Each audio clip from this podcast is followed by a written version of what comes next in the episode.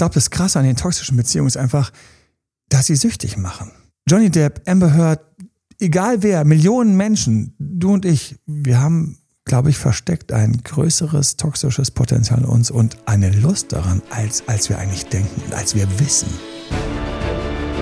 Herzlich willkommen zu Emanuel Alberts Coaching, wo Emanuel Erkenntnisse und Erfahrung aus über 20 Jahren Coaching teilt, damit du noch besser Ziele und Menschen erreichst, dabei weniger in typische Fallen gerätst. Hallo und herzlich willkommen bei unserem nächsten Podcast. Wir sind in toxischen Beziehungen. Josefa. Hallo. Josefa. Josefa hält uns, hält mich auf den Pfad der Tugend. Toxische Beziehungen ist für mich ein, also ein krasses Thema ich finde bei toxischen Beziehungen, das ist so der Klassiker, wo Leute mit dem Finger auf andere deuten und sagen, oh, sind die toxisch. Oh Gott, was haben die gemacht? Hm. Wer wach ist, stellt fest, und wo, wo bin ich eigentlich im Vergleich? Bin, bin ich wirklich viel, viel besser? Habe ich davon wirklich gar nichts? Oder, oder eigentlich so ein bisschen, wenn plötzlich bei mir die Zeitung auftauchen würde und mein, meine Frau oder mein Mann plötzlich wie sähe es dann aus? Es ist super schwer. Mhm. Und da wollen wir ein bisschen reinleuchten. Wir wollen in toxische Beziehungen reinleuchten. Wir wollen in den Fall von Johnny und Amber, der, der, der, der bietet uns einiges. Da wollen wir auch ein bisschen reingehen. Und für mich einfach, ich, der ich seit Jahren ja, mit Beziehungen sehr viel zu tun habe, Josefa, du bist jetzt auch schon seit längerem im Team, hast auch mit Beziehungen zu tun ich weiß noch, wie neulich jemand mir gesagt hat, ja, habe ich jetzt eine toxische Beziehung oder nicht? Das ist auch gar nicht so leicht, manchmal die Linie zu ziehen. Da wird auch teilweise hart übertrieben, genauso wie nicht alle, die ein bisschen egoistisch sind, gleich narzisstisch sind. Trotzdem ist es mit narzisstischen Persönlichkeiten, je stärker es ausgeprägt ist, desto härter hast du mal eine toxische Beziehung mit denen. Wir schauen uns mal so, so Beispiele an und einfach mal auch so ein bisschen diskutieren, weil ich finde, da ist es nicht leicht, da gibt es kein gut und falsch und richtig, sondern es gibt einfach so Situationen, Menschen aufeinandertreffen und dann passiert was. Und dann bleiben sie hängen oder, oder sie haben blinde Flecken und sie kommen nicht mehr raus. Wir haben ein ganzes Programm dazu aufgebaut. Fünf Stunden toxische Beziehung, Bootcamp haben wir es genannt. Fünf Stunden, wo jemand die Möglichkeit hat, einfach einmal so richtig durchzugehen. Wir als Coach mit ihm durchgehen. Das einmal schön analysieren am Anfang, dann die verschiedenen Elemente reingehen. Und dann muss man schauen, retten, verbessern oder dich retten, rennen und schauen, dass du, obwohl du drin hingst, nicht wieder zurückgezogen wirst. Ich glaube, da, da kommen wir lang, oder? Mhm. Was habe ich vergessen? Ähm, das ist der Aufbau, was ähm, die Coaches direkt bekommen, sind personalisierte Übungen, Kniffe, Natürlich. Tipps, die sofort wirksam Detail, sind. Ja. Und wir schön. gehen da wirklich richtig schön zusammen durch. Und klar, es wird im ersten Moment vielleicht nicht leicht und wird wehtun, aber. Schauen wir uns mal an, wo es, wo es herkommt. Mhm. Wo entstehen die toxischen Beziehungen? Was bringen Menschen erstmal mit? Wo kannst du auch mal so ein bisschen so checken? Wie sehr bist du eigentlich jemand, der in einer toxischen Beziehung landen kann oder festhängen bleiben kann. Mhm. Was haben wir da für Persönlichkeitsmuster, die teilweise zu toxischen Beziehungen führen können? Mhm, typischerweise schon Menschen mit Borderline-Zügen. Borderline kann vorkommen, ja. Warum da? Ganz kurz, weil wir natürlich diese Intensität haben, diesen Emotionalverstärker. Wenn du zwei Menschen hast, und einer hat einen emotionalen Verstärker und stärkt, fühlt, fühlt einfach alles, sagen wir einfach ganz blöd, so zehnmal so stark, die Freude, den Schmerz, die Lust etc., dann ist der sich verzehrend am Anfang, Vollgas geben, quasi Himmel hoch zehn. Dann, wenn Probleme hochkommen, sind es Probleme hoch zehn. Wenn man sich selbst verloren hat und wieder suchen muss, dann ist das ein großes Thema. Häufig ist der, sagen wir es mal, nicht bei deinem Partner dann total verwirrt. Was mhm. ist los?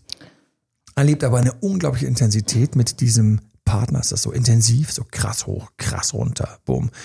Wir bringen den Borderliner hier rein, weil jetzt wenn wir mal nur so ein bisschen ähm, Johnny Depp und Amber Heard nehmen. Du musst von denen nicht viel wissen. Und ähm, ich, ähm, und vielleicht in ein paar Jahren interessiert es auch keine Socke mehr. Und trotzdem möchte ich einfach voll über toxische Beziehungen sprechen können.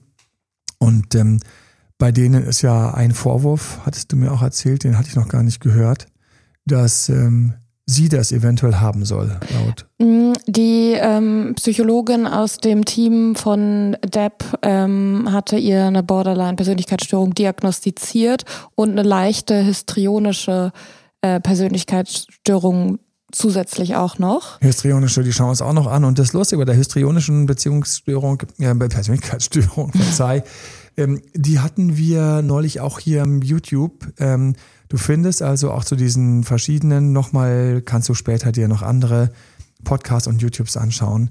Wir haben dazu viel, weil es ist heutzutage so, dass diese Sachen teilweise ähm, anders rauskommen und du hast plötzlich einen Partner und du denkst immer, stimmt mit mir was nicht oder stimmt mit dem anderen was nicht. Das heißt, ein ganz wichtiger Punkt bei einer, bei einer toxischen Beziehung ist überhaupt mal festzustellen, bin ich im Labyrinth, weil das Labyrinth so scheiße ist? Mhm. Oder bin ich im Labyrinth, weil ich eigentlich Lust hatte, mal in ein Labyrinth zu gehen und die normalen geraden Straßen mich gelangweilt haben? Mhm. Ja, warum bin ich dort gelandet? Das ist für uns eine ganz wichtige Frage. Und dann ist die nächste Frage ist, wie groß und kompliziert ist das Labyrinth? Ja, ist es so eine vier, zehn Meter hohe Wände, wo du zwischendurch läufst?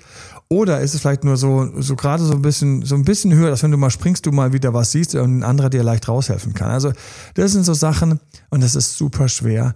Wir werden uns also die Persönlichkeitsstörungen ein bisschen anschauen müssen. Borderline hatten wir eben diese, diese Verstärkereffekte. Ähm, häufig sind das Partner, die Suchtpotenziale haben. Also so häufig haben sie so zwei ähm, findet man durchaus zwei oder mehr Süchte. Es kann schnelles Fahren sein, es kann Spielsucht sein, es kann Verschwendungssucht sein, kann alle möglichen Sachen sein.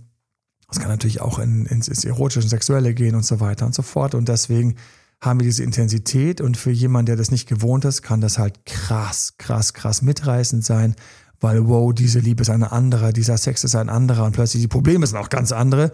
Und ähm, da entsteht dann Sucht. Sucht bei auch teilweise Co-Abhängigkeit bei dem nicht, bei dem nicht Borderline-Partner, der aber da mit reingesogen wird und häufig sich völlig überfordert fühlt, wenn man mal reinfühlt. Aber gleichzeitig ist das natürlich auch total geil, weil wenn ich in eine Achterbahn einsteige, die ich langweilig finde, hätte ich auch nicht in die Achterbahn steigen müssen. Aber wenn ich in eine Achterbahn steige, die mich so richtig mitnimmt, wo ich so an meine kleinen Grenzen hier und da komme, das ist eigentlich eine, wo ich sage, wenn es gut gelaufen ist oder erstmal klarkommen muss, wenn es schlecht gelaufen ist. Das heißt, wir haben also auch bei uns Menschen leider, und darüber möchte ich auch sprechen, wir haben auch bei uns einfach Seiten, die sind offen für, für so einen intensiven Knall. Ja, und Johnny Depp und Amber Heard und also, also eigentlich ganz viele toxische Partner. Ich möchte jetzt keine Generalaussage treffen, von alle toxischen Partner haben. Nein, das ist nicht der Fall, ganz im Gegenteil. Aber viele haben krass intensiven Sex. Und bei krass intensiven Sex da schwingt für alle, die da wiederum sich ein bisschen auskennen und auch so ein bisschen offen und da in die Richtung es auch zieht, schwingt eben, dass es beim Sex teilweise dann auch so kleine Grenzüberschreitungen gibt, wie vielleicht ein bisschen Gewalt. Und das ist eine Sache, wir hatten eben die Diskussion, ähm, liebe Zuhörerinnen liebe Zuhörer, das sind so Sachen, über die spricht man eigentlich nicht. Man spricht nicht darüber, dass es vielleicht im Bett ein bisschen rauer zugeht. Man spricht nicht darüber, dass es vielleicht im Bett ein bisschen rauer zugeht. Und jetzt ist es, das ist ultra schwer und, und unglaublich dünnes Eis. Und deswegen spricht man darüber auch nicht, weil alle haben Angst, sich im Grunde genommen hier die Zunge zu verbrennen. Ich habe gerade Angst, was zu sagen, was falsch ankommen könnte. Ich, ich, der jemand bin, der wirklich wahnsinnig gerne krass, krass ehrlich und, und auch ganz offen über all solche spricht merke, wie ich befangen werde, wenn ich darüber spreche und wie ich wirklich hoffe, dass ich einfach an der Stelle, dass ich vor allen Dingen nicht missverstanden werde, sondern wenn Leute, bei manchen Leuten ist es so, wenn sie sehr, sehr, sehr intensiven Sex haben, dann ist es für sie langweilig, wenn das Blümchensex ist. Was heißt denn das? Ja, es gibt ja welche, die darüber ganz offen miteinander umgehen, also ganz offen damit sind und dann sagen, ich habe hier einen Fetisch. Man nennt es dann Fetisch. Fetisch, was ist Fetisch an der Stelle? Fetisch ist, wenn ich etwas mag, was ich, was mich sexuell stimuliert oder was mich antörnt oder was ich geil finde, was aber jetzt außerhalb der Norm ist. So und so gesehen sind wir meiner Meinung nach alle Fetischisten, weil wo ist denn die Norm? Was ist denn die Norm? Was ist die Norm? Okay, es gibt eine Norm. Die Norm ist, dass man sich A mag, hoffentlich ist das die Grundlage, B miteinander nett umgeht. Hoffentlich ist das die Grundlage. Das ist so, also das ist so das Minimum. Und sich erotisch anziehen findet und sich liebt und das ist sehr lustvoll. Und man hat einen Orgasmus oder nicht, je nachdem, wie das Paar das handhabt. Gehen wir mal vom Klassiker aus. Man hat also einen Orgasmus, äh, beide hoffentlich. Ähm, aber das ist wieder gesagt, das sind alles schon Sachen. Wenn du wüsstest, wie da teilweise das im echten Leben dann in den Betten sich unterscheidet. Und über all die Jahre und all die verschiedenen Coachings kann ich so ein bisschen tiefer reinblicken. Aber dann haben wir das. Und nach dem Sex fühlen sich beide idealerweise auch wohl, also nicht idealerweise, sondern sollten sich beide danach auch wohlfühlen und sich wohlfühlen mit dem, wie der Sex war und was passiert ist und ihrem Alltag nachgehen können und sich auf den nächsten Sex wieder freuen, wenn es dazu kommt. So, dann, dann hätten wir also mal so einen Start. Ne? So, und wenn wir es den Fetisch reinbringen, dann sind wir dort, wo jemand etwas mag, was, und das ist kein Podcast über Fetisch, das wäre aber spannend, jetzt einen Podcast über Fetisch zu machen, aber wir gehen jetzt nicht in Fetisch, aber man kann sich jetzt mal merken, vielleicht gehen wir mal trauen, uns mal in Fetisch reinzugehen, vielleicht auch nicht. Ich will ja keine falschen Zusagen machen. Fetisch ist dann für mich, wenn ich mal so reingehe vom Bauchgefühl her, in dem Moment, wo ich etwas mag, was eben nicht in dieser schönen Norm liegt. Und diese schöne Norm wird häufig auch als Blümchensex ähm, abgestempelt, wobei da beim Blümchensex muss man auch hinzufügen, wenn wir mal ein bisschen über Sex reden, weiß ich ja ansonsten, ähm, das ist für mich ein spezielles Thema, also im Coaching fällt es mir sehr leicht über Sex zu sprechen, weil da sagt mir jemand, ich mag das und das oder so und so ist es bei mir, dann kann ich da ganz konkret eingehen. Dann kann ich sagen, hey, für dich und dann kann ich mit voller Empathie sagen, so ist das bei dir. Schön. Übrigens auch im Bootcamp ein Thema, was natürlich touchy ist, worüber man mal sprechen kann. Wie ist das so? Aber jetzt hier öffentlich ist es immer super schwer, über Sex zu sprechen, weil du immer jemanden auf den Fuß trittst.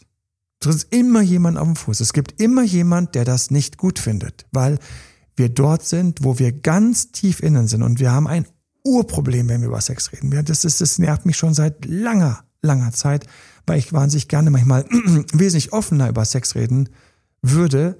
Aber ich weiß, es gibt mindestens eine oder vielleicht sogar zehn Fraktionen, die sich in dem Moment abgehängt fühlen. Ja, wenn ich Blümchensex sage zum Beispiel, in dem Moment sind alle für die harmonischer, an, angenehmer, klassischer Sex normal ist, sind die schon in einer Schublade, nämlich ohne dass sie es wissen, in der Schublade der Langweiler, über die alle mit einem ausgewachsenen oder mit einem leichten Fetisch lachen, lächeln, schmunzeln. Ja, wo sich welche kennenlernen.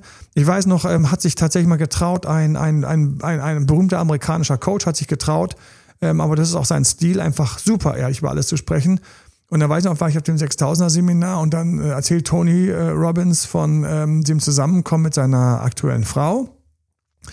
Und dass ähm, er am Anfang Angst hatte, ihr weh zu tun und, und, und deswegen total angezogene Handbremse und lieb war und so weiter. Und dieses arme kleine zarte Pflänzchen bis sie ihm wohl mal gesagt hat, kannst du mal bitte die Handbremse rauslassen? Ähm, ähm, kannst du mal bitte einfach mal ein Mann sein und mich nehmen?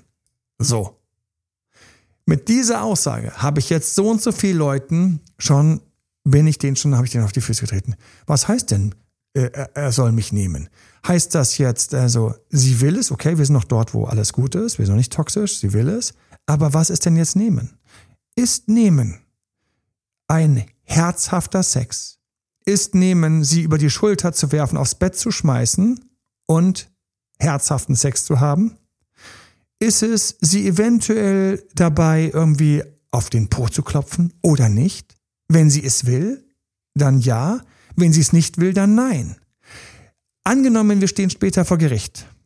Und dann sagt sie, er hat mich zu hart genommen nachdem sie gesagt hat, kannst du mal bitte mal aufhören, so ein, so ein Weichei zu sein. Sie hat also ihn, äh, und kannst mal so, so Mann sein.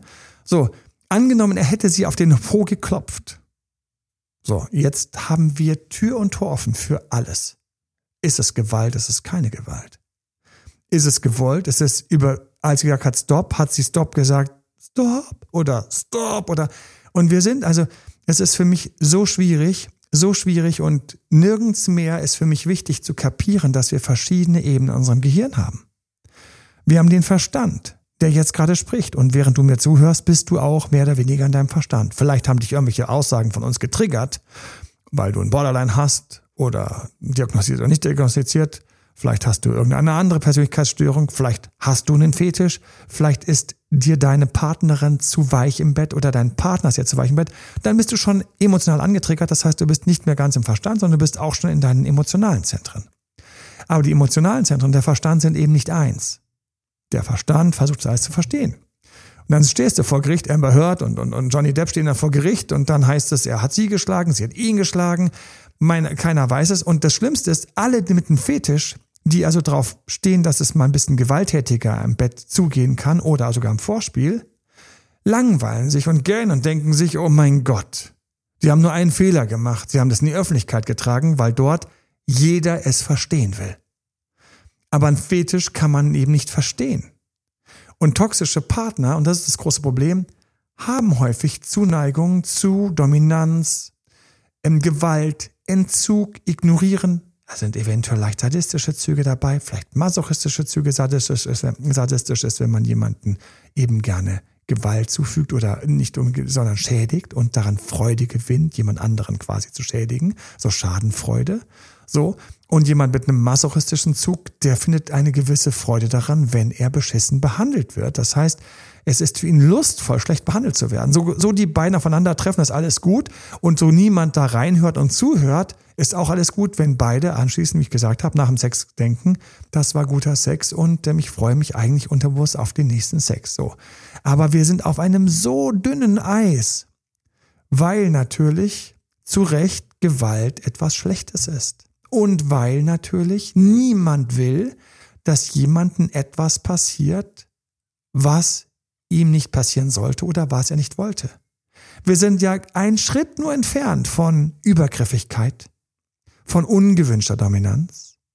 Wir sind nur einen Schritt schon gefährdet oder zwei Schritte vielleicht von einer Art von Vergewaltigung. Es ist so, also es ist für mich ein so krass schwieriges Thema, diese ganze Nummer rund um Toxik und toxische, auch toxischer Sex. Und dann passieren Sachen und dann fragst du dich natürlich anschließend immer, Wieso haben die beiden sich gefunden? Auch darüber müssen wir sprechen. Warum hat sich die Amber dann überhaupt in den Johnny verliebt? Und da gibt es auch einen riesigen Streit außenrum, weil die einen sagen, weil sie eben auf toxische Typen steht und Toxik mitbringt. Ne? Also in dem Fall bringen beide Toxik mit aufgrund ihrer Eltern und der ganzen Erziehung. Das ist jetzt alles breit getreten in den Medien.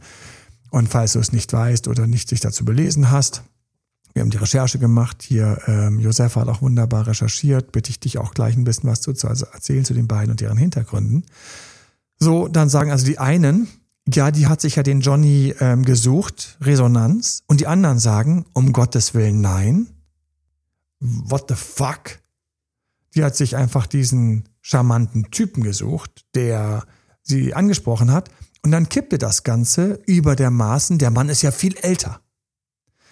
Und das ist, also für mich ist es, ich möchte keiner von den Geschworenen gewesen sein. Ich möchte doch kein Richter sein. Wir waren bei Fetisch. Wir haben einige Punkte euch angerissen, die ich ganz kurz schließen möchte. Zu Fetisch. Wir haben also Dinge, die Leute mögen, die sie stimulieren, die sie lustvoll finden, die für die Allgemeinheit vielleicht bizarr, komisch oder sogar unerotisch ist oder vielleicht höchstens in der Fantasie mal lustig ist, aber niemals in der in Realität. Ein Fetisch, den ich immer ganz lustig finde, ist das Zerplatzen von Luftballons. So, gibt's. So, die, die finden das erotisch.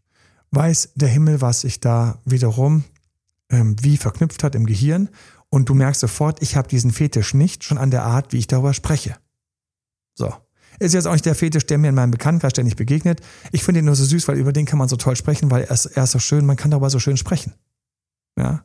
Es gibt andere, äh, die haben Fetisch, der geht dann so in, in Richtung Fäkal. Das ist dann schon nicht mehr so schön drüber zu sprechen, finde ich. Und auch hier merkt man wieder, ich habe diesen Fetisch nicht, weil schon der ganze Tonfall ist so. Also wir haben, wir haben so Sachen. Und dann ist das andere ist, wir haben noch ein anderes Problem, was wir haben bei toxischen Beziehungen. Grundsätzlich finde ich auch, was häufig mitschwingt, ist, dass wir verschieden, verschieden starke Menschen haben.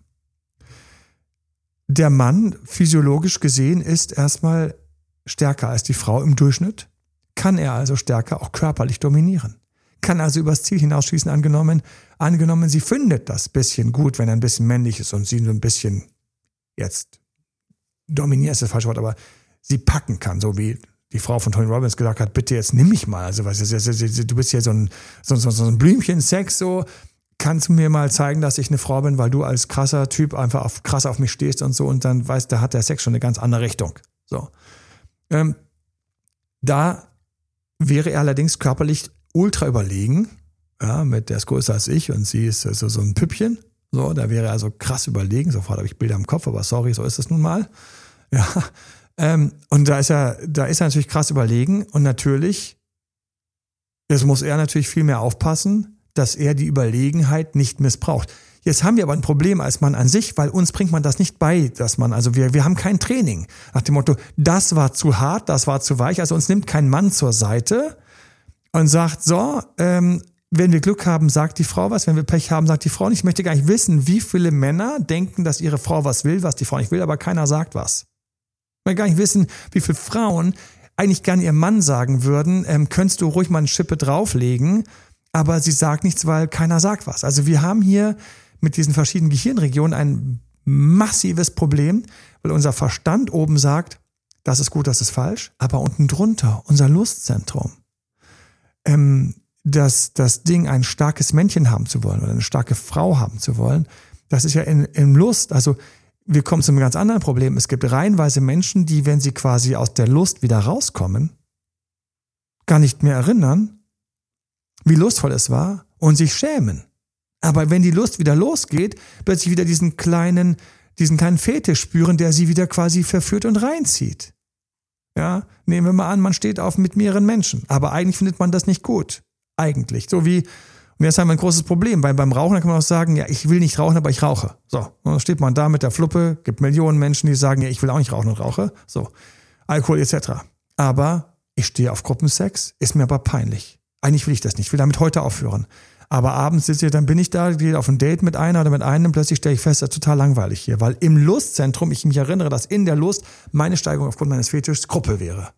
Anschließend, wo die Lust vorbei ist, Orgasmus, alles vorbei, werde ich wieder wach. Das ist wie nach der Zigarette. Oh Scheiße, jetzt stinkt meine Finger, stinkt die Gegend, ähm, ich rieche schlecht. Oh mein Gott, warum habe ich das gemacht? Die ganzen Giftstoffe in meinem Körper, warum habe ich das gemacht? Ich kenne Leute, die haben dann am nächsten Morgen einen dickeren Kater.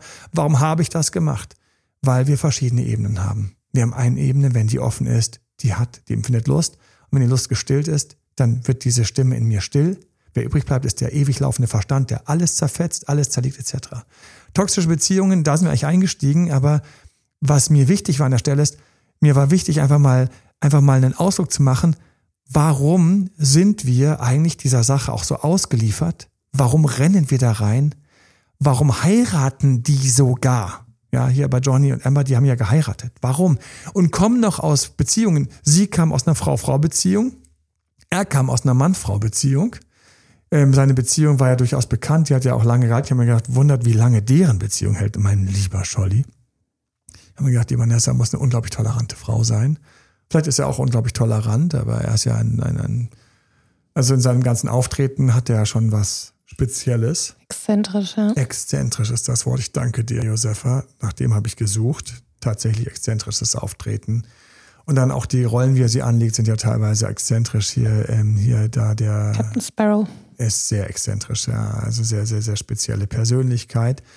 So, und dann treffen die aufeinander und heiraten sogar. Und ich möchte bei toxischen Beziehungen darüber sprechen, weil wenn ich schon darüber spreche, möchte ich darüber sprechen, dass es sehr viel mit Sucht zu tun hat.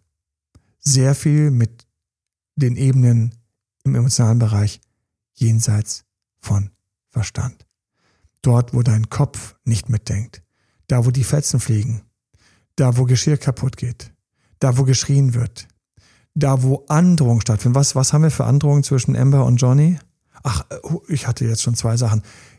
Erzähl uns ein bisschen was vom Hintergrund von den beiden. Nicht, weil ich die beiden so spannend finde, sondern weil ich einfach hier sehr schön finde, dass man mal so über so ein paar Muster sprechen kann, über so, so zwei Profile, wie jede toxische Beziehung sie unter anderem haben könnte am Start. Mhm. Ähm, also beide ja sehr berühmte Schauspieler, ne? Johnny noch mal berühmter als Amber, aber beide natürlich ähm, gern im Mittelpunkt stehend, vor der Kamera stehend. Ne? Also schon mal exzentrischere Persönlichkeiten als die Norm, würde ich sagen. Damit haben wir Ego, ob Ego am Anfang da war oder nicht, aber Ego ist auf jeden Fall auch hochgekommen. Mhm. Das ist jetzt nicht das, womit sich jetzt jeder identifizieren kann. Gehen wir weiter, was wir noch haben. Mhm, wie du schon gesagt hattest, ähm, er mehr als 20 Jahre älter als sie. Sie höchstwahrscheinlich ähm, bisexuell, ne? Höchstwahrscheinlich, wenn sie aus einer Frau-Frau-Beziehung Genau. kam und eine Mann-Frau-Beziehung gekommen ist. Bei ihm sind solche bisexuellen ähm, ähm, Schwingungen jetzt nicht bekannt. Das ist so lustig. Ich, wenn sie es gehört hätte, ich nicht Nein gesagt. Äh, ne? Ist nicht bekannt, aber who knows, ne? Also wie er den, wie er den Jack Sparrow spielt, Ja. also den, den, den, den spielt er schon so, dass man sich denkt, eventuell ist er offen für beides. Ja, könnte ich mir auch vorstellen. Was bei ihm allerdings bekannt ist, ist eben großes Drogen- und Alkoholproblem. Ja, ja, schon von Anfang an, schon, schon ganz früh. Ne? Ja, und da auch ha harte Drogen ähm, und sie. Alkohol auch. Ja. Ich weiß, du musst, zu Johnny muss ich sagen, meine Schwester hat sich in ihn verknallt. War einer ihrer ersten Schwärme in dieser uralt Street, ähm, irgendwie 21 Jump oder irgend so Street, Ja. oder wie auch immer das hieß. Alle, alle Fans mögen es mir verzeihen. Es ist einfach doch ein paar Jährchen her. Und ich habe mir gedacht, so, was ist das Besondere? Aber ich war eben keine, keine Frau in dem Fall. Und, ähm, und ich habe so gesehen, ja, doch, der ist schon ziemlich hübsch auf seine Weise. Aber es war nicht so in meinem Hübschheitswahrnehmung, Mhm. es war so in ihrer Hübschheitswahrnehmung. Und die konnte so krass für den schwärmen, dass ich diese Dinger mal angeschaut. Ich habe auch mal mitgeschaut. Ich fand es total langweilig. Aber ich habe gedacht, wenn ich dabei in ihn verknallt wäre, da, dann wäre es vielleicht entertaining genug gewesen. Weißt du, so, also mir hat noch ein, ein Stück gefehlt, aber vielen nicht, weil er eben, ähm, ja, doch aus irgendeiner, irgendeiner Weise, ich weiß nicht, was mich an ihm fasziniert hat, was, der hatte sowas wie so einen Morast fast.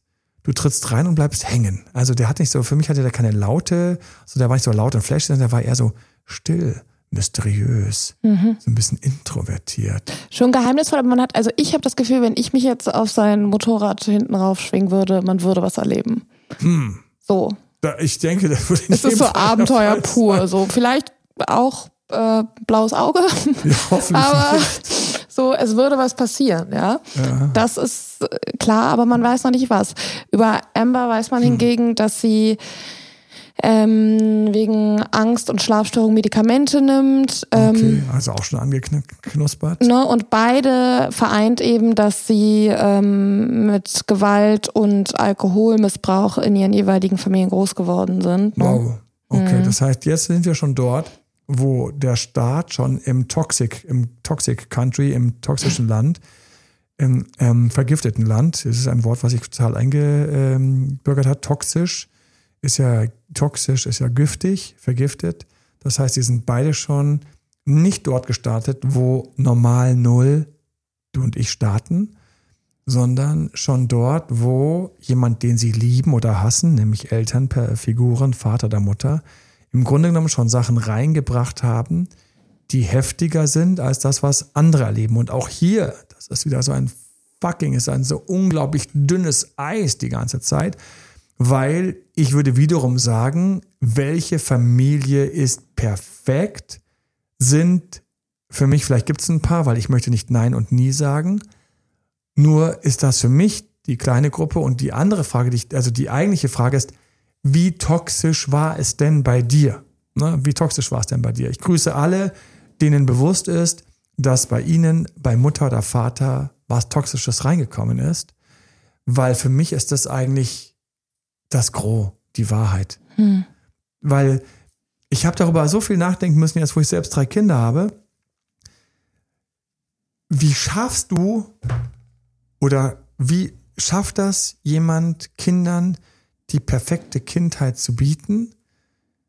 Wo? Man sollte es versuchen, aber gleichzeitig ist das Leben, der Job da. Jahrhunderte, Jahrtausende lang haben Eltern nicht da gesessen und 20 Jahre Elternzeit genommen, bis die Kinder quasi wirklich reif waren, bis die Kinder wirklich reif waren, sondern man hat seinen Beruf, seinen Alltag, seine Herausforderungen, seine Probleme und auch noch das Kind und man muss schauen, wie man das alles unter einen Hut bringt. Das ist normal null seit Jahrtausenden. So. Und schön, wenn Menschen dann weicher, weicher, feiner, liebevoller sind. Schade, wenn es kälter, härter etc. ist. Und trotzdem ist das einfach ein Teil der Realität.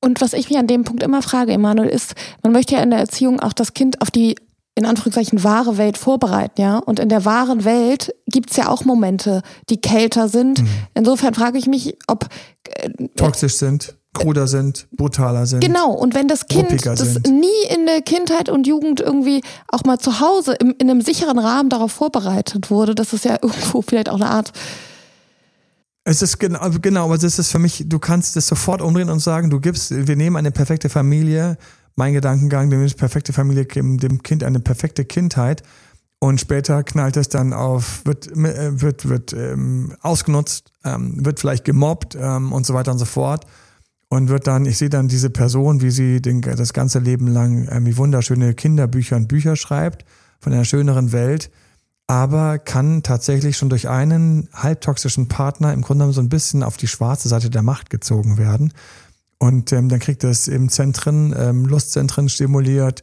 Ähm, schön ist noch schöner, wenn es vorher hässlich war. Warm ist noch wärmer, wenn es vorher kälter war. Ähm, süß ist noch süßer, wenn es vorher nur salzig gab. Ähm, eine Versöhnung ist noch süßer, wenn wir gestern Streit hatten. Wir haben eine ganz krasse Schöpfung, in der wir leben, weil wir eine, eine Schöpfung der Dualität haben.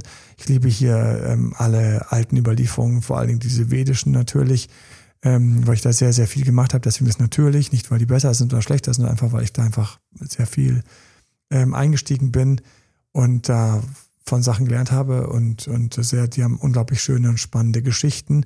Und eine der Urgeschichten ist, und ich glaube, es ist für mich so eine krasse Urgeschichte ist, ähm, dass ähm, die Götter wollen Lebensglück, Elixier, also wir sind jetzt in vedischen Überlieferungen, die in Indien überlebt haben, wollen Lebenselixier, Lebensglück ähm, und die Schöpfung eben wieder quasi so starten und das schöpfen. Und weißt du, wen sie brauchen? Sie brauchen die Dämonen. Das heißt, sie gehen dann zu den Dämonen und sagen, hey, wollen wir mal zusammen hier ähm, ein bisschen Schöpfungssaft ähm, produzieren? Und dann sagen die Dämonen, nein, weil ihr gebt uns ja nie was ab.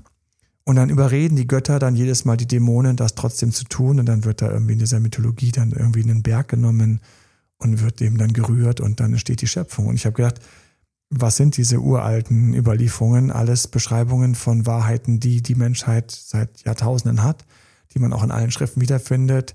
Auch in der Bibel gibt es Elemente, wo ähm, Freuden und auch Leiden beschrieben wird und als etwas zur Schöpfung dazugehöriges beschrieben wird. Adam und Eva ähm, kriegen in die Schuhe gelegt, dass sie, also in die Wiege gelegt, dass sie, ähm, nicht in die Wiege gelegt, das kann man, wie kann man das richtig ausdrücken, aber sie kriegen quasi auch mit, ähm, dass sie, dass das hart sein wird, er muss hart arbeiten, sie wird Schmerz mit der Geburt erleiden und so Sachen. Ich meine, das ist wiederum 2000 Jahre alt, die Menschheit ist wesentlich älter, hunderttausende von Jahren ist sie alt.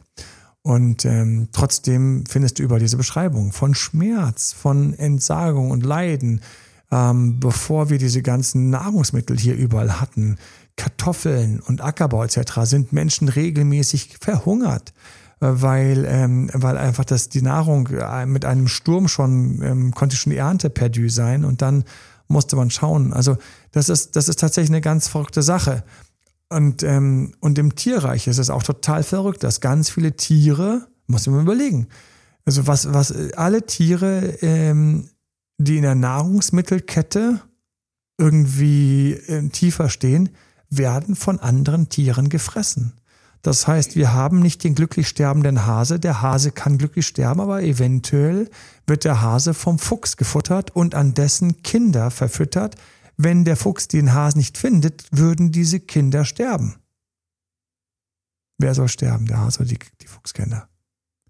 Willkommen in unserer Schöpfung gut, dass wir das als Mensch nicht entscheiden müssen. Also ich könnte jetzt hier total abfliegen auf die Widersprüchlichkeit der Schöpfung, in der wir uns befinden, mit der man idealerweise Freundschaft schließt, weil man dann in seinen stärkeren konstruktiven Bereichen ist. Man kann aber auch auf Feindschaft gehen und hier einfach unendlich depressiv werden, weil man nicht weiß, ob man dem Hasen den Fuchskindern gibt, weil wer soll sterben. So, und ähm, zurück zu toxischen Beziehungen. Bei toxischen Beziehungen sind wir in Elternhäusern, wo einfach mehr mehr Sachen passiert sind, die nicht schön sind, während in allen Elternhäusern immer irgendetwas passiert, was nicht schön ist. Ähm, Freunde von mir haben ihre Eltern einfach mal mit 18 verloren. Da gäbe es Menschen, die würden sagen, ich hätte gerne meine Eltern bis zum 18. Lebensjahr gehabt. Dann gibt es andere Menschen, die sagen, oh, ich sitze jetzt noch mit meinen Kindern und meinen Eltern zusammen. Wir bilden gerade drei Generationen. Wie schön ist das? So, also es gibt auch noch ganz viel, das außerhalb unserer Hand liegt. Wir sind jetzt aber dort, wo Leute absichtlich Sachen machen. Und wir sind mit einer toxischen Beziehung, also dort, wo, und wenn wir ganz kurz mal kurz klar blicken, wir sind dort, wo wir teilweise einfach lost in translation sind. Wir sind verloren. Wir sind verloren dort, wo wir eventuell schon ein schiefes Koordinatensystem mitbekommen haben von den Eltern, wo wir jetzt eventuell Lust, Lustbarkeiten feststellen, wenn zum Beispiel manche gehen drauf ab, wenn der andere nicht so gerne mag. Okay, guten Morgen, Problem. Ich mag es, ich gehe ab, wenn der andere nicht so gerne mag. Wenn der andere also ein bisschen Nein sagt, nicht will. Gibt sogar einen Fachbegriff für. Heißt NC, Non-Consent. Ja, Non-Consent ist wiederum eine Richtung im Bereich Erotik. Das heißt, einer wollte nicht so gerne. Das ist genau das, was den Jäger wiederum anspricht. Das ist wiederum das, was das Besondere ist, dass er dann doch will. Und lauter so Sachen. Also wo sind wir? Wir sind wieder mitten in toxisch, wir sind in fetisch, wir sind dort, wo irgendwo Eltern ihren Kindern gegenüber ein bisschen kalt waren und die Person sich mit kalt deswegen wohler fühlt. Wir sind dort, wo teilweise Pinguine unterwegs sind in meinen Videos.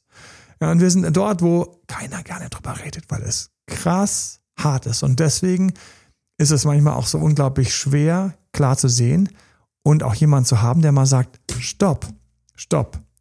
Das, was dein Partner da gerade mit dir macht, das ist nicht mehr cool. Und du, was du von ihm willst, ist eigentlich was, was er nicht bieten kann.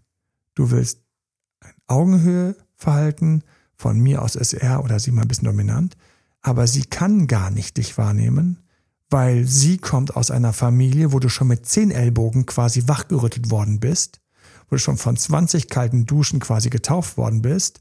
Das heißt, du hast ein Level von Kampfbereitschaft, hysterischen Elementen, sich wehren, wo es ständig ums Ganze geht, wo du gar nicht unterscheiden kannst zwischen ein bisschen Problem und einem Riesenproblem, weil alles ein riesiges Problem ist. Guten Morgen, wer soll denn dir jetzt überhaupt erstmal die Stirn bieten können? Ja. Oh, vielleicht der Johnny Depp. Vielleicht der, der, der hat schon am Filmset so ein paar Signale ausgestrahlt, war noch in einer anderen Beziehung, hat mit dir zu hart geflirtet, etc.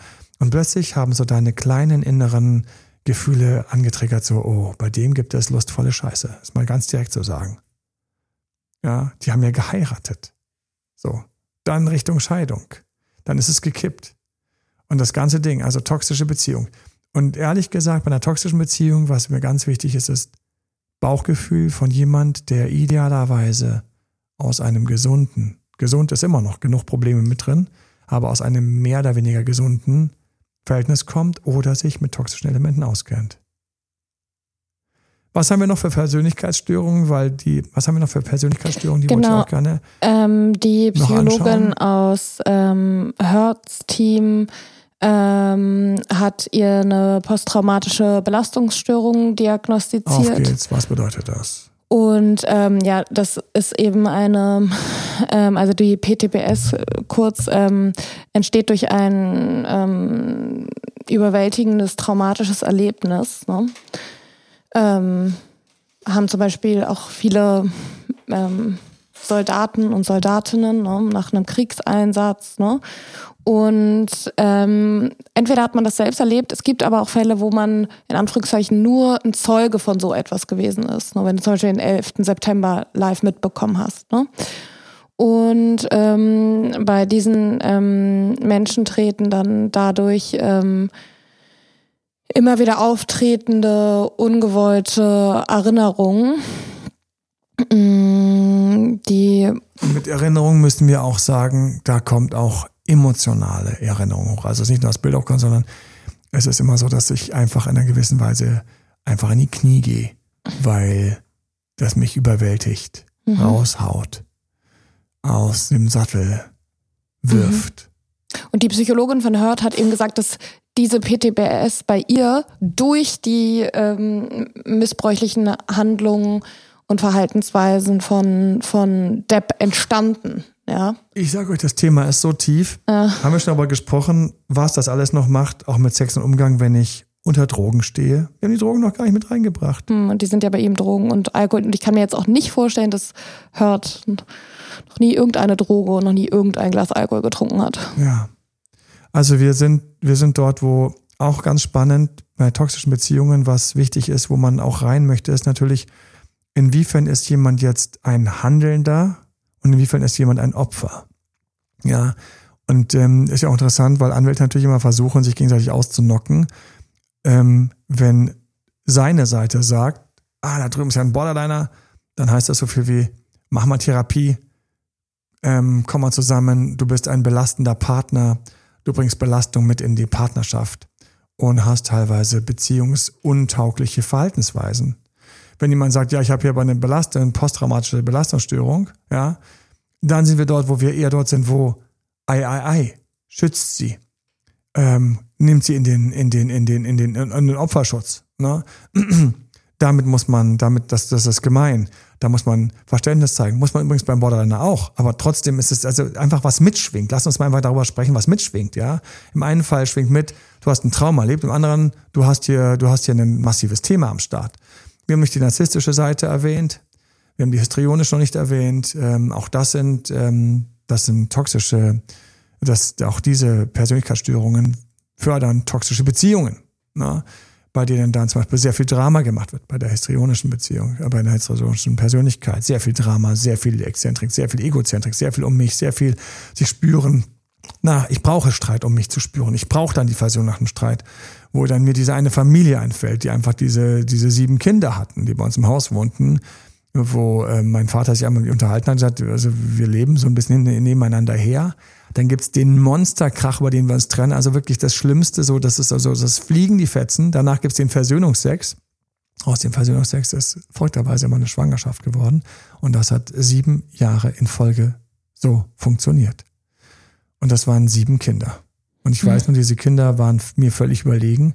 Erstens waren die eine Einheit, da bin ich mir als Vier-, Fünfjähriger nicht gegen angekommen oder als Sechsjähriger. Die waren einfach eine Einheit, weil die natürlich zusammengehalten mit Pech und Schwefel. Und außerdem habe ich gemerkt, dass wir bei meinen Eltern, meinen Meditationslehrer Eltern damals in dieser ganz feinen, weichen, zarten Seite. Also es gab ja verschiedene Phasen bei mir zu Hause, aber das war die Phase, in der es weich und fein war und die sehr viel meditiert haben und so diese. Das heißt, ich hatte dieses, dieses leicht elysische, die Kindergartenzeit wird für mich erinnert als eine der schönsten Zeiten. Mein Vater ähm, hat Kuchen gebacken und ähm, und hat irgendwie mit Gruppenmeditationen gemacht und die Leute waren irgendwie alle so ein bisschen chill drauf. Das erinnere ich noch so. Wir waren also, wir waren also quasi in diesem Himmel und haben dann da irgendwie vegetarisch gekocht und all so ein Zeug. Und die waren einfach tough drauf.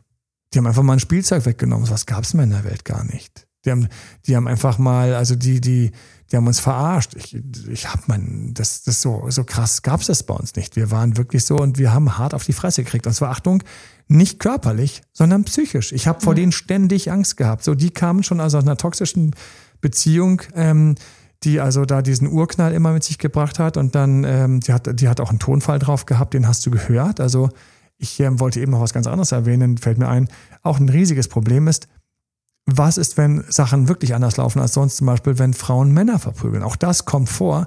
Das andere ist viel häufiger der Fall und deswegen auch zu Recht etwas, was einfach ein riesiges Thema ist, weil der Körper des Mannes durchschnittlich stärker ist. Aber auch da kommt es vor, dass, dass Männer unter einer toxischen Frau leiden, sich da nicht trauen oder eventuell auch masochistische Züge haben und so weiter und so fort. Also wir sind da in so einem Dunkelthema. Wir sind so ein Dunkelthema. Und da brauchst du manchmal einfach Orientierung. Wenigstens die Orientierung, die mir auch ganz wichtig ist. Ich habe das schon mehrfach in Extrückfällen gehabt, wo ich gedacht habe, wow, also er oder sie, nehmen wir einfach mal S, neutral. Ähm, der verlassene Partner als neutrales. Das zurückgelassene, wo ich gedacht habe, zurückgelassene Partner, eigentlich mag er, braucht er, sucht er diesen leicht narzisstischen oder diesen leicht egozentrischen oder diesen leicht histrionischen was du dir bei Hysteria leicht merken kannst. Oder diese Leichtballein oder diese, irgendwie diese, diese Grenzgängerei. Ich, ich, ich, ich weiß Leute, die sagen, wo ich denke, wenn der nicht jetzt ein bisschen autistisch wäre, dann wäre für sie die Beziehung so von ihrer gesamten tiefen Persönlichkeit nicht mehr im Fit. So gleichzeitig leidet die Person jetzt aber darunter. Wir haben diese Unterschiedlichkeit zwischen angezogen auf einer emotionalen Ebene, verstandesmäßig, um Gottes Willen. Ja, wir haben diese Gleichzeitigkeit von wo Frauen mir erzählen, auch Männer mir erzählen, der Ex hat mich betrogen, Der davor hat mich betrogen. Jetzt hat er mich wieder betrogen. Wird Hurt auch vorgeworfen mit Elon Musk unter anderem. Sie sagt, es danach passiert. Depp sagt, es währenddessen passiert. Ähm, werden auch, zum Beispiel Kate Moss wurde ja auch noch einbezogen, ne? Ex-Freundin von Depp. Mhm. Werden immer viele Aussagen, Beobachtungen, Einschätzungen von anderen amorösen ähm, Verhältnissen. Ja, ganz schiefe Amorositäten eventuell, wenn wir nur mal uns anschauen. Also Kate Moss, ich weiß nicht, dass das, das liegt erst daran, dass ich noch dass ich ein anderes Jahrgang hier, einen anderen Jahrgang mitbringe. Aber Kate Moss hatte diesen Rüpelrocker, Peter Holty. Ähm, der ähm, verdrogt im Interview ähm, seine Spritze mit seinem Blut aufgezogen hat und danach, damit nach den Journalisten gespritzt hat. Ja, so ganz kurz. Wann ist das schon mal bei dir zu Hause passiert? Bei mir zero, null, bei dir auch nicht. Ne? Das heißt, wir haben hier wieder irgendwelche Umgänge und jetzt, ähm, der, der hat es geschafft. Ich weiß noch, es gab eine Zeit, da wurde sie als eine der schönsten Frauen der Welt gesehen.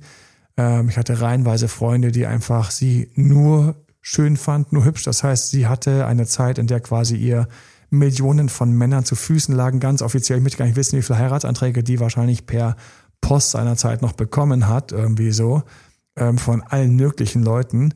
So, und dann sucht man sich wen aus, einen, der mal ein bisschen raussticht, ne? Bisschen. Ab, ab, bisschen und stechen. Ne? Also der sich dann da irgendwie seine Drogen äh, spritzt. Und sie ja auch. Ne? Das ist so, alles jetzt, auch in so Und das ist wiederum die, die jetzt, ähm, die der Johnny kennt. Ein genau. bisschen besser. Und wundert uns das jetzt. Es sollte uns Total. wundern, aber es, tut es, uns, es wundert uns gar nicht. Ja, oh. ironisch. Richtig. Aber wir haben also deswegen, bei toxischen Beziehungen haben wir häufig auch eine latent, also wir haben häufig, ich brauche gar nicht latent doppelt aufzuweichen, wir haben häufig auch toxische vergangene Beziehungen, vorherige Beziehungen, Sachen, die wir uns übrigens auch in dem Toxic Bootcamp natürlich anschauen und durchgehen und dann auch entscheiden müssen. Frage an dich, Emanuel. Hm, glaubst du, dass man manchmal, wenn man dann wirklich über die toxische Beziehung hinweg ist, das als im Gedächtnis dann auf einmal als so eine sehr leidenschaftliche Sache und wir waren jung. Also mir kommt das so vor, dass bei ähm, Moss und Depp das jetzt so ein bisschen der Fall ist, weil sie hat ihn ja ähm, in Schutz genommen vor, im, also im, im Gericht. Und da habe ich mich gefragt, ob man das dann irgendwann, wenn man so ein bisschen älter ist, als so eine leidenschaftliche Zeit abgespeichert und es auch, so ein bisschen so verherrlicht. Ja? Und damals war ja dieser Begriff toxische Beziehung in den 90ern auch noch nicht so omnipräsent wie jetzt. Da war ja eher Leidenschaft so. Ja, also zwei Sachen. Erstens, ähm, die Erinnerung macht den häufig den Weich- und Schönzeichner bei vielen Menschen. Der Urlaubsort mit dem Hotel, wo eigentlich eine Kakerlake rumgesprungen wird also man erinnert doch einfach noch, wie schön die Flirts waren oder ähm, die Sonnenuntergänge.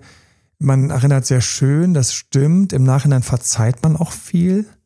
Teilweise stellt man auch selber fest, nochmal, wo man selbst Fehler hatte oder wo man den anderen im Grunde genommen schon quasi falsch aufgezogen hat. Johnny verrückterweise, ich habe den jetzt äh, in einigen Interviews gesehen und so weiter, ich konnte ihn nie so voll ernst nehmen als ein Typ, vor dem ich Angst hätte. Also es wäre einfach keiner, der, bei dem ich irgendwie Angst hätte egal wie jetzt er toxisch abgeht, habe ich das Gefühl, er ist sehr in seinem Käfig, in seinem, in seinem Käfig gefangen. Also meine intuitive Wahrnehmung als ein Mensch zu dem Menschen Johnny ist, ähm, dass der einfach sehr in seinen Strukturen hängt, bisschen blind, bisschen lost ist. Und deswegen, wenn die Frau da ein bisschen smarter das angehen würde, den eben auch triggern könnte und auch sogar vielleicht ähm, ähm, also spielen könnte, also ihn quasi triggern könnte, ihn hochfliegen zu lassen oder auch ähm, wie ein Kätzchen zu schnurren. Mein Bauchgefühl. Also ist das, ähm, vielleicht hätte der Amber einfach nur ein richtig guter Beziehungscoach geholfen, der ihr sagt, ähm, jetzt einfach an der Stelle nicht schreien. Wenn das und das passiert, einfach schrei nicht, sondern lächeln, geh mal raus und schau mal, wie der nach drei, vier Malen quasi plötzlich angekrochen kommt, weil du plötzlich echt einfach mit einem ganz anderen Selbstbewusstsein und Selbstdisziplin auftrittst, auch wenn du das innerlich noch nicht hast, aber dieses Auftreten würde dir helfen. Also deswegen ähm, kann ich nachvollziehen, dass eine Kate dann sagt, ähm, der arme Kerl oder wie auch immer sie es sagt, weil innen drin vielleicht bei ihr diese Erinnerung ist von, der Typ, der war doch eigentlich Wachs. Ja, und das ist das nächste, was ganz verrückt ist. Und das ist eine Sache, mein Gott, auf was wir hier alles kommen. Aber es sind einfach Sachen. Wenn du mit krass toxischen Leuten unterwegs bist, manche von denen sind für dich Wachs in deinen Fingern. Einfach weil du in der, an der Stelle immuner bist. Also ich, ich kann mich erinnern an Begegnungen, die definitiv toxisch waren oder wo eine Frau einfach ein toxisches Muster hat oder so. Wenn dir eine Frau schon sagt zum Beispiel so, ähm, bitte fahr so mit den Hintern. So, dann weißt du schon, okay, ich glaube, wir sind hier jetzt im toxischen Bereich. Wenn das also die Ansage ist vor allem anderen. Also, also ähm, man muss dazu noch sagen, vielleicht sogar direkt beim Kennenlernen. Wenn also quasi sowas schon früh reinkommt, ein solcher Wunsch früh geäußert wird, so dann weißt du, aber gleichzeitig kann das zwei Sachen in deinem Kopf passieren. Einerseits kann deinem Kopf passieren, oh Gott, oh Gott, oh Gott, was hat sie gerade gesagt? Hat sie gesagt, dass sie, so und dann bist du drunter. So dann ist diese Person für dich ein Dominator, der ganz klar oben ist, weiß, was sie will, dann sagen wird, was hast du schlecht gemacht, was hast du gut gemacht. Ähm, nee, dann nehme ich über den anderen, der hat das viel besser gekonnt. Also dann bist du quasi so hinten so ein Fan, dann bist du dort schon so Fanbot. Oder auf der anderen Seite denkst du so, ach, schau mal an. Die Kleine. Süß. So, und dann bist du dort, wo du das dich nicht betrifft, wo das Toxische dich nicht dreckig macht, wo die Welle nicht so hochschlägt, dass du quasi Salzwasser schluckst, sondern sie spült dir warm und weich als, als gesalzene Meerwelle um die Beine und die Knöchel. So. Das ist auch so eine Sache, die bei toxisch ganz wichtig ist. Manchmal fehlen Leuten einfach, wie man mit dieser toxischen Person besser umgehen kann. Warum machen wir auch viele Videos? Narzissmus, Borderline, Autismus. Ähm, was haben wir noch? Ähm, äh, ADS. Ähm, ähm, mir fallen gar nicht alle ein, die, die, wir schon besprochen haben in all den Jahren. Unter anderem auch, um dir zu sagen, ähm, so kann man mit einer solchen Persönlichkeit besser umgehen. Und, und das ist ja auch mal so verrückt unter den Videos. Die einen schreiben dann vielen Dank für die Tipps, die anderen schreiben, oh, wer so jemanden als Partner hat, dem ist ja sowieso nicht zugeholfen, das ist totaler Schrott und das voll. Also das, was ich am Anfang erwähnt habe. Wir sind uneins, weil wir eigentlich nur Empathie haben für das, was wir nachempfinden können und was in uns angelegt ist. Jeder kann mal ganz kurz den Test gerade machen. Bei dem Moment, wo ich gesagt habe, sie hat gesagt, ähm, ähm, ich mag es, wenn man mir den Hintern versohlt, versohlt mir den Hintern. Wenn du an der Stelle in irgendeiner Weise irgendwie da was hast, wo du es auch lustvoll findest, dass einer dich dominanter nimmt oder wie die Frau von Tony Robbins da sagt, nimm mich mal so richtig, so jetzt nimm mich mal. Schluss mit diesem Blümchensex. So Mensch, Gott, zeig mir, was ich eine Frau bin, was ein Mann bist. So alle, die diese Seite offen haben, sagen dem Moment, ich weiß, was sie meint oder ich weiß oder ich kann es nachvollziehen. Vielleicht nicht so krass, aber vielleicht ein schöner Klaps oder so alle, die das Null haben oder ein Thema haben, weil für sie eine traumatische Erfahrung ist, dass sie geprügelt worden sind oder irgendwo ein Thema haben oder, oder einfach, wo dieser Teil ihre Emotion nicht zum Schwingen bringt, die sagen sich, oh mein Gott, der Frau muss geholfen werden. Die hat ein Thema. Und das ist das Problem. Wir sind hier in so einem Dunkelraum, ja, hier sind wir in einem Darkroom, wo aber Leute sich völlig verstehen. Triggerwort. Die sich völlig verschieden verhalten aber weil es dunkel ist, sehen wir das nicht. Weil es dunkel ist, sehen wir es nicht. Und für mich ist das eine, eine unglaubliche, ich komme immer wieder drauf und ihr müsst wissen, ihr seid jetzt gerade bei mir auch in meinem Schmerz, den ich teilweise habe als Coach, als Therapeut, ist einfach für mich manchmal schmerzvoll, weil man nicht darüber offen reden kann, weil du mit jeder Aussage immer schon irgendwo in den Nesseln sitzt. Du sitzt immer bei jemanden in den Nesseln. Es gibt immer einen, der sagt, ja, aber Entschuldigung, sonst wäre es doch gar kein richtiger Sex. Oder was?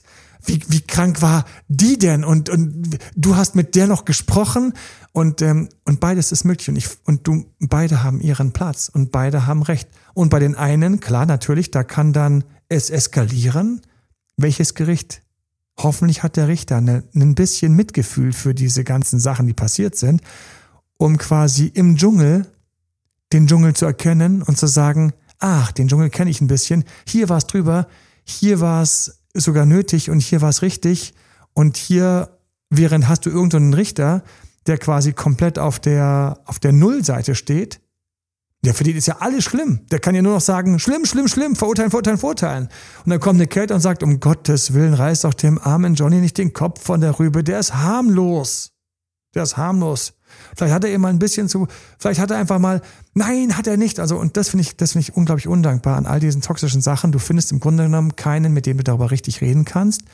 Und jeder, der reinkommt, muss im Grunde am Anfang sagen, wo er eigentlich steht, damit du überhaupt dich mit ihm unterhalten kannst, weil du dich sonst im nächsten Moment bist du schon voll drüber, voll daneben. Also auch das wollen wir natürlich bieten. Wir wollen natürlich auch bieten, dass du einfach darüber reden kannst. Und ich möchte, das ist die Gelegenheit, auch einfach mal sagen, falls du in dieser Richtung irgendwo für dich irgendwo ein Thema hast, suche, finde Gleichgesinnte, mit denen du reden kannst. Manchmal ist es für mich zum Beispiel, wenn du unter einem narzisstischen Partner leidest, in einer krassen toxischen Beziehung bist, ja, wir sind für dich da. Und gleichzeitig hast du vielleicht jemanden in deinem Bekanntenkreis, der auch unter einem toxischen, narzisstischen Partner gelitten hat, dann hast du jemanden, der hat mehr Mitgefühl für dich und schüttelt nicht gleich bei jeder Kurve den Kopf. Oh mein Gott, oh mein Gott, oh mein Gott, das hast dir gefallen lassen und das hat sie dir angetan. Oh mein Gott, oh mein Gott, nein. Lieber Typ, vielleicht hast du einen anderen Bekannten, der auch eine narzisstische Partnerin hat, die ihm auch immer wieder hart eingeschenkt hat. Und der sagt dann, ja, das und das und das, ich weiß schon, das ist halt einfach, das gehört halt zum Spiel dazu, aber ganz ehrlich, deswegen bist du auch in die Beziehung gegangen, weil du so ein bisschen sogar von dieser schlechten Behandlung dir eigentlich gewünscht hast. Und er sagt dann, ja, weil meine narzisstische Mutter war schon so ein bisschen so zu mir und es ist nicht schön. Und ich habe es mit dem Therapeut noch aufgearbeitet. Aber trotzdem habe ich immer noch diesen Geschmack dafür, dass einfach Lakritz mit Salz und Chili meine Zunge zum Vibrieren bringt. Und alle anderen sagen, mir so und so. Also ich mag nicht alle Süßigkeiten. Also Lakritz mag ich nicht. Und es gibt andere, die sagen, aber, aber ich sagte also salziges Lakritz und am besten dieses ganz harte, so wie es in Skandinavien teilweise zu finden ist. Also das ist ja das Einzige, was lecker ist. Und wenn das dann noch gerollt ist, so, so, so, so ein bisschen Chili und so ein bisschen so grobe Zuckerstücke und denkst du so, diese Person hat eine andere Zunge als ich. So, bei Geschmack kann man noch drüber sprechen. Du kannst dich vorne hinstellen und sagen, ich stehe auf krass salziges Lakritz, knallhart mit Zucker. Aber wenn wir das mal übersetzen auf wie wenige Menschen es mögen im sexuellen Bereich, ich stehe drauf, dass, äh, ich möchte das gar nicht sagen, auf was wir hier alles hier stehen, ja, weil es einfach, das ist einfach, das ist einfach sehr fies. Und das ist für mich, wenn wir so ein bisschen, wir machen Teil zwei Histrione schauen wir uns noch an und wir schauen uns an, ähm, Kevin haben wir noch weggelassen, die posttraumatischen haben wir noch eingepackt, und die Histrionische müssen wir noch anschauen, wenn so ein bisschen Drama ist. Und ähm, wir schauen mal, wenn wir Teil 2 machen, aber für mich ist toxisch beginnt mit, ich muss zu mir stehen und sagen, das und das will ich. Damit ziehe ich die und die an. Okay. Aber nur weil ich das und das will und die und die anziehe, heißt noch nicht, dass ich alles andere, was noch da drüber geht, auch akzeptieren muss. Ich bleibe mal einfach dabei, weil es jetzt dieser Klaps auf dem Po ist. Ich mag den Klaps auf dem Po oder ich mag, dass man mich auch mal stehen lässt. Ich mag auch, dass man mich mal kritisiert. Mein Gott, hatte ich schon toxische Menschen vor mir sitzen. Und dann musst du viel Herz haben für, für diese Menschen, weil ihnen hilft sonst keiner, weil jeder sagt sofort, was ist dir passiert? Was hat der gemacht? Nein, das hilft uns nicht. Es hilft uns nicht. Bei einer toxischen Beziehung muss ich auch mal sagen, okay, das, das, das, das hat er gemacht. Und ich spüre, dass das bei dir resoniert und dass du es auch so, so, so eine Seite auch offen hast. Oder andersrum gesagt, alle Partner, die das nicht hatten, fandst du langweilig. Na, drehen wir es mal um. Alle Blümchen-Sex-Partner hast du nicht ernst genommen. Und dann warst du auf irgendeiner Firmenfeier, bist mit deinem toxischen Partner, äh, Kollegen ins Bett gegangen. Wäre nicht passiert, hätte dein Partner zu Hause ein bisschen mehr gewusst, wie du innen drin schwingst, ohne zu übertreiben. Also es ist, es ist tief, es ist widersprüchlich und vor allen Dingen ist es so schlimm, weil die emotionalen Teile unseres Körpers kein eigenes Mikrofon, kein Sprachzentrum haben und für sich Partei ergreifen können, sondern oben nur unser Verstand so durchgeht und drüber geht und sagt, bei mir ist es halt doch das salzige, die salzige Lakritze. Je schlimmer, desto besser. Wenn sich mein Mund verzieht, dann geht's erst los. Und, ähm, und dieses Herz hat leider der Verstand manchmal nicht. Und trotzdem müssen wir beurteilen, verurteilen. Wir laden jeden ein, der an der Stelle irgendwie hängt und hakt. Ähm, suche das Gespräch gerne noch mit uns. Dafür sind wir da. Man muss in dem Irrgarten wissen, wie viel Irrgarten willst du? Wie viel Irrgarten ist zu viel? Kann man ändern, kann man nicht ändern? Man muss einen Blick werfen in die Geschichte auch der Eltern. Drogen, die teilweise erst wegen der toxischen Seite überhaupt aktiviert werden. Wie kann denn jemand tiefen Drogen fallen? Da war die Droge nicht schuld, sondern die Prädisposition hat natürlich dafür gesorgt, dass die Person als Revoluzer quasi erstmal alles macht, was verboten war und dann natürlich ähm, ganz andere, das ganz anders reinknallt. Ähm, Substanzmissbrauch nicht selten eine Sache, die einfach gerade bei einer toxischen Persönlichkeit auch viel leichter passiert, viel mehr passiert. Ähm, und ähm, auch das ist eine Sache, da muss man drüber sprechen können, ohne sich schlecht zu fühlen ohne sich wie ein Aussätziger zu fühlen, ohne sich gleich daneben zu fühlen. Und es ist nicht leicht, jemanden zu finden, der einem dann auch die Tür aufmacht und sagt, auf geht's. Mal ohne Verurteilung. Ähm, und dann kommt manchmal raus, ich weiß nicht, manchmal Leute sagen mir dann so in der vierten oder fünften Stunde was, Iman, ich muss dir was gestehen. Und ich denke mir, endlich sagt die Person mir, was ich doch sowieso schon gedacht habe. Endlich. Und vielleicht gehen wir mit sowas etwas Befriedendem raus. Ne? Mhm. Dass wir einfach verschiedene Geschmäcker haben und ähm, dort anfangen müssen, wo wir das einfach mal akzeptieren, um dann zu schauen, ob wir uns nicht ein bisschen heilen können und ein bisschen mehr dorthin gehen können, wo, wo es mehr dort ist, was allgemein als gesünder und, und wohltuender empfunden wird. In diesem Sinne, ich freue mich auf eure Anregungen, eure Feedbacks und natürlich ähm, nutzt gerne unser, unser 5 Stunden Toxic Bootcamp. Dafür da freue ich aufgesetzt. mich sehr auf euch. Ja, ähm, die Josefa ähm, leitet das, ähm, diese Einheit. Und ähm, mehr gibt's dazu nicht zu sagen. Das, ich könnte stundenlang darüber sprechen. Vielleicht sitzen wir mal auf irgendeiner, auf irgendeiner Podiumsdiskussion. Und ähm, wer immer sich auf den Schlips getreten gefühlt hat, es tut mir leid, ich habe es nicht besser hingekriegt. So ist es einfach manchmal. Und ähm, wenn man nicht drüber spricht, finde ich es noch schlimmer. Hm. Alles Liebe euch. Bis dahin. Euer Date Doktor. Bye bye. Ciao. Das war Emanuel Alberts Coaching-Runde. Mehr Infos zu Coachings und Trainings bekommst du auf www.emanuelalbert.de und speziell zu Beziehungscoaching auf www.datedoktoremanuel.de.